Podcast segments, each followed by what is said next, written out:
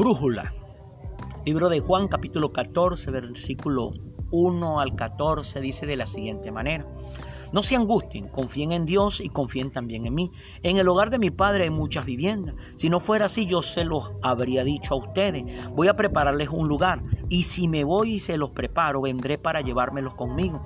Si ustedes, así ustedes estarán donde yo esté. Ustedes ya conocen el camino para ir donde yo voy. Dijo entonces Tomás, Señor, no sabemos a dónde vas, así que ¿cómo podemos conocer el camino? Yo soy el camino, la verdad y la vida, le contestó Jesús. Nadie llega al Padre sino por mí. Si ustedes realmente me conocieran, conocerán, conocerían también a mi Padre y ya desde este momento lo conocen y no lo han visto. Señor, dijo Felipe, muéstranos al Padre y con eso nos va. Pero Felipe, tanto tiempo llevo ya entre ustedes y todavía no me conoces. El que me ha visto a mí ha visto al Padre. ¿Cómo puedes decirme muéstranos al Padre? ¿Acaso no crees que yo estoy en el Padre y que el Padre está en mí? Las palabras que yo les comunico no las, no las hablo como cosa mía, sino que es el Padre que está en mí, el que realiza sus obras. Créanme cuando les digo que yo estoy en el Padre y que el Padre está en mí. O al menos créanme por las mismas obras. Ciertamente les aseguro que el que cree en mí, las obras que yo hago también Él las hará. Y aún las hará mayores porque yo vuelvo al Padre. Cualquier cosa que ustedes pidan en mi nombre, yo las haré así. Será glorificado el Padre en el Hijo. Lo que pidan en mi nombre, yo lo haré. Amén. Aquí estamos viendo cómo Jesús está hablando con sus discípulos y le está diciendo que no se angustien, que tengan confianza en Dios y que confíen también en Él porque Él está preparando habitaciones en el hogar del Padre. Y Él les está diciendo que Él va a ir, se va a ir para prepararles un lugar allá en la casa del Padre. Y le dice, y si me, y si voy y les preparo, los voy a llevar conmigo. Y ustedes van a estar donde yo estoy. Pero en ese momento viene uno de sus discípulos, en este caso Tomás, y le pregunta, ¿cómo debemos saber el camino? Muéstranos el camino. Y ahí donde él le dice esa famosa frase que muchos compartimos, yo soy el camino, soy la verdad y soy la vida. Nadie llega al Padre si no es a través de mí. Mire algo importante, Jesús recalca que Él es el camino. O sea, si Jesús dice que Él es el camino, eso nos quiere decir y nos indica, nos pone a pensar que hay otros caminos aparte de Él. Pero Él dice, yo soy el camino, la verdad y la vida.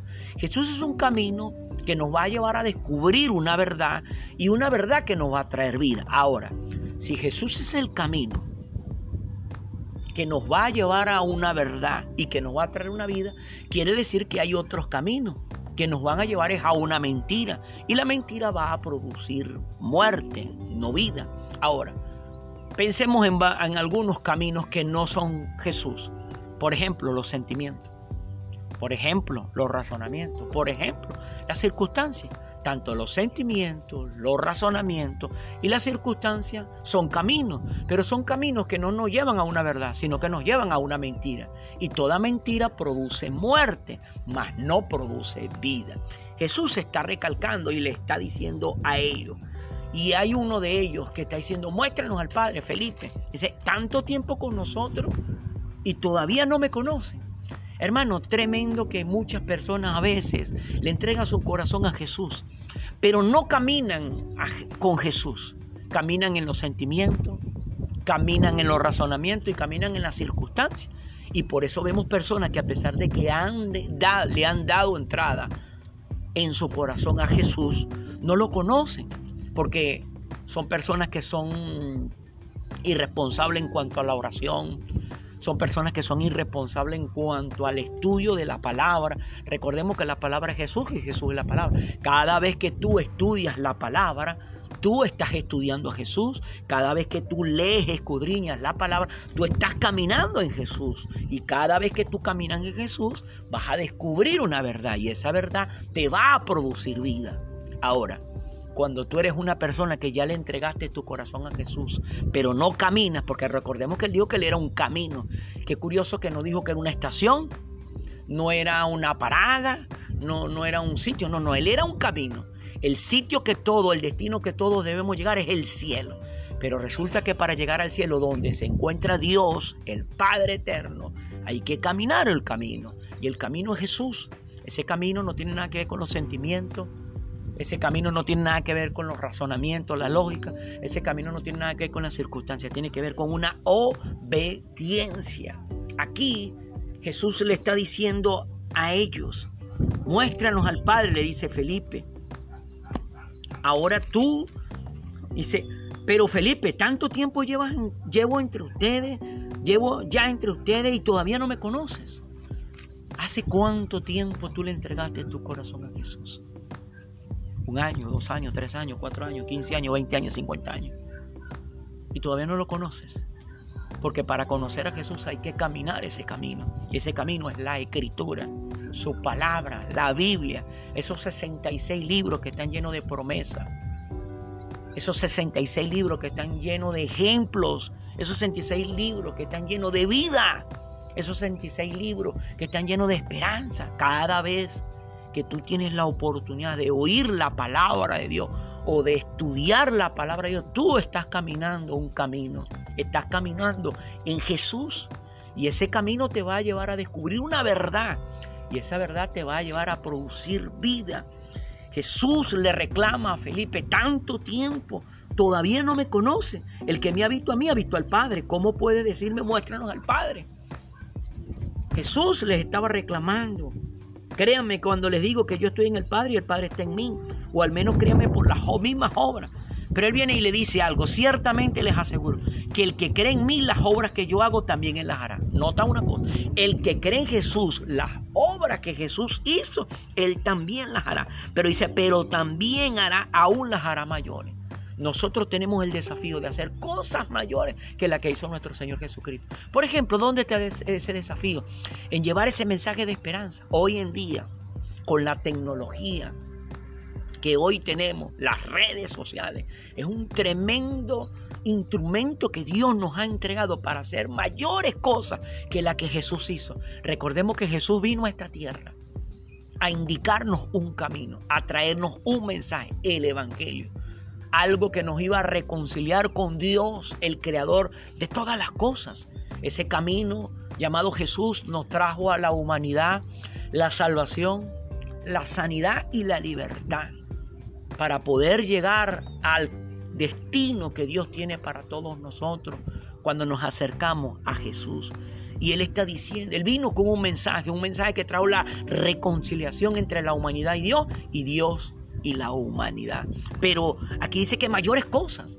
Pero hermanos, si tú y yo hoy no podemos, no sabemos aprovechar estas herramientas de las redes sociales, esta tecnología, mira cómo tú y yo hoy estamos conectados. Tal vez no nos conozcamos ni siquiera personalmente, pero nos estamos conociendo a través de esta herramienta. Pero estamos compartiendo un material, estamos compartiendo vida, estamos compartiendo esperanza, pero estamos haciendo lo que Jesús dijo, mayores cosas que las que yo hice harán ustedes. Cualquier cosa que ustedes pidan en mi nombre, yo las haré, le dice Jesús. Así será glorificado el Padre en el Hijo.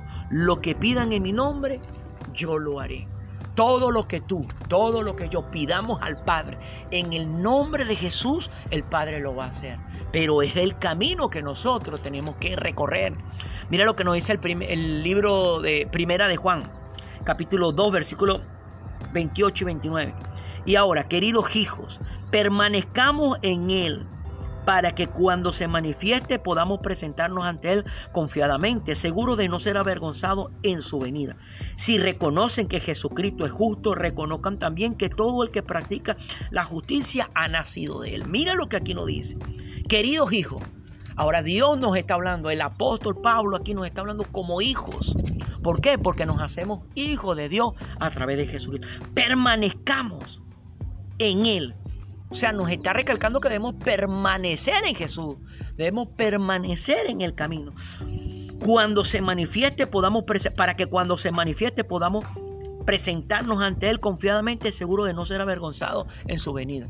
Porque Jesús va a venir otra vez a esta tierra y va a venir a buscar a todos los que le han entregado su vida, a todos los que han obedecido lo que Él mandaba. Dice, si reconocen que Jesucristo es justo, Reconozcan también que todo el que practica la justicia ha nacido de él. ¿Cómo se puede ver a alguien que ha nacido de Jesús practicando la justicia?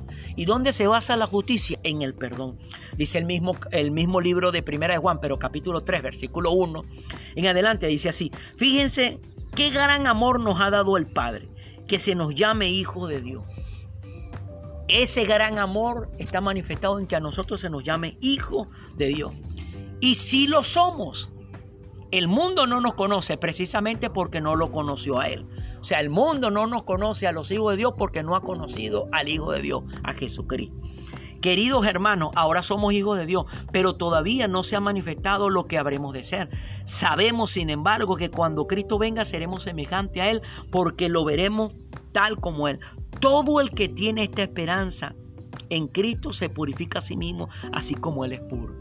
Note, todo el que tiene esta esperanza en Cristo se purifica a sí mismo, así como Él es puro.